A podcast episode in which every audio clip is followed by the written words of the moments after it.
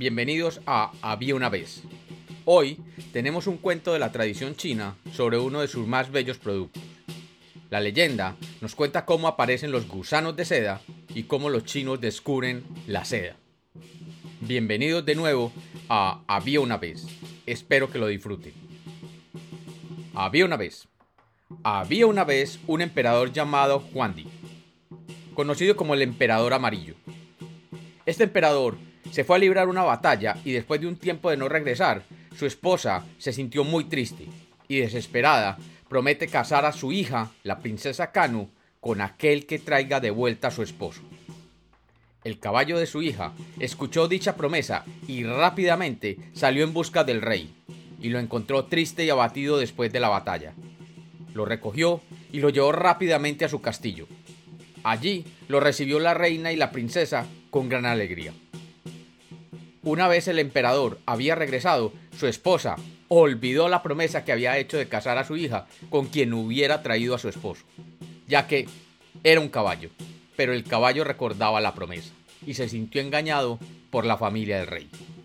El caballo, enamorado de su dueña, se emocionaba mucho cada que veía a la princesa.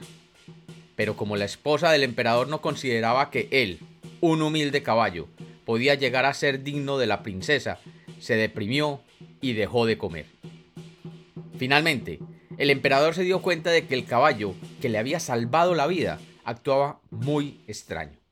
Le preguntó a su esposa y ésta le confesó que había hecho una promesa de casar a su hija con quien le trajera de vuelta. El emperador, preocupado y avergonzado, tomó su arco y flecha y mató al caballo. Luego mandó a sus criados a que lo despellejaran y pusieran su piel a secar en el patio central. Durante varios días estuvo la piel del caballo tirada allí al sol. Un día, la hija del emperador, que era reconocida por su belleza y su larga cabellera, se acercó a la piel y parándose sobre ella comenzó a patearla y a reírse del animal, diciéndole que ahí estaba muerto por haber querido tener una humana por esposa. Mientras la princesa se burlaba, no notó que la piel del animal comenzaba a enrollarse detrás de ella, y en un súbito movimiento cubrió a la princesa y la enrolló totalmente, y rodando salió del patio, con la princesa dentro de la piel del caballo. Uno de los criados que se encontraba cerca vio lo que había sucedido, y corrió donde el emperador y su esposa, y todos salieron a buscar al caballo y a su hija. Después de varios días de buscarlos, los encontraron en lo alto de un árbol conocido como morera. Y desde abajo se podía ver cómo la piel del caballo se había convertido en una crisálida y de ella salió un gusano que se perdió entre el bosque de moreras. Dicen que ese gusano se convirtió en la madre de todos los gusanos de seda y dio origen a todos los gusanos que viven actualmente en las moreras.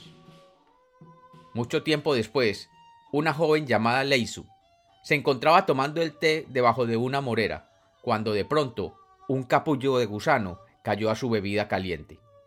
La joven trató de sacar el capullo y se dio cuenta que de él salía un hilo delgado muy fino, tan delgado como nunca se había visto jamás. La joven, que conocía el arte de tejer, tomó varios de los capullos y se los llevó para su casa y allí los metió en una olla de barro con agua y luego de mezclarlos extrajo un hilo de seda, con el cual hizo un gran ovillo. Con este ovillo tejió una manta tan delgada y suave como nunca había existido jamás. Y se dedicó a la crianza de los gusanos de seda y a tejer sus vestidos usando este material. Un año más tarde, el emperador Huangdi, después de derrotar a su rival Yishou, ofreció un banquete en su campamento para recompensar a sus ejércitos. Y el pueblo donde vivía Lei Su le envió algunos regalos y entre ellos un camisón de seda tejido por Lei Su. Cuando el emperador sintió la textura y la delicadeza de su camisón, le recordó la piel y el pelo de su hija, e hizo traer a su presencia a la creadora de aquella prenda de vestir. Cuenta la leyenda que maravillado por la belleza de Leisu y su prodigioso hilo de seda, se casó con ella y el gusano de seda y la seda se convirtieron en el símbolo de China por muchos cientos de años. Y dicen que el emperador Huangdi siempre supo que los hilos de seda no eran más que los cabellos de su hija, aquella princesa que despreció un caballo y se convirtió en gusano de seda.